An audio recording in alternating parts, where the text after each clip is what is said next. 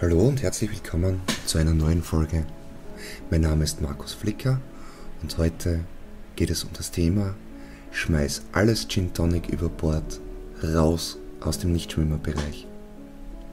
Neulich bekam ich eine WhatsApp-Nachricht. Magst du eigentlich Gin Tonic? Hallo? Was ist jetzt los? Naja, und genauso in der Richtung schrieb ich dann zurück. Ob ich Gin Tonic mag? Ähm, ja, hin und wieder, warum nicht? Dann kam folgende Nachricht. Ich persönlich stehe überhaupt nicht auf so bitteres Gesöff und seinerzeit, als ich noch jung war, ist mir da mal etwas Komisches passiert. Beim etwas wilden Anstoßen mit einer Freundin ist das bittere Tonic-Zeugs voll übergeschwappt in mein Glas. Das war nicht besonders lecker.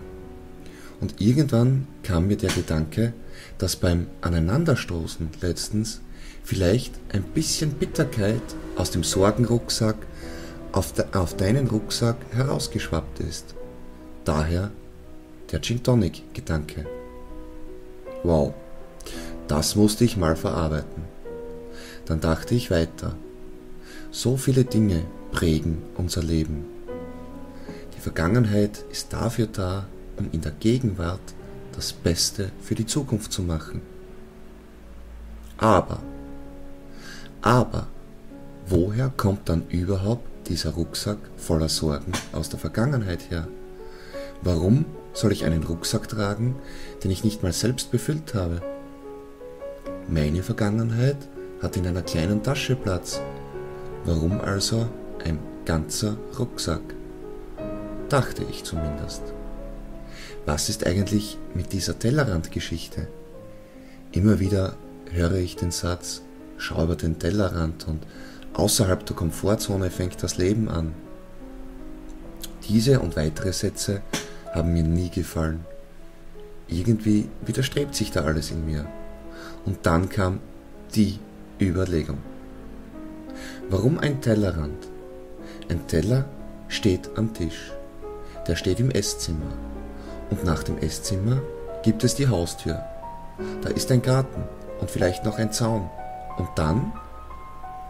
Dann kommt die ganze Welt und das Universum. Und du machst dir Gedanken über den Tellerrand? Hallo, was läuft da bitte im Hirn falsch? Katastrophe. Also, springen statt blicken. Über den Tellerrand, runter vom Tisch und raus in den Garten. Wann? Jetzt.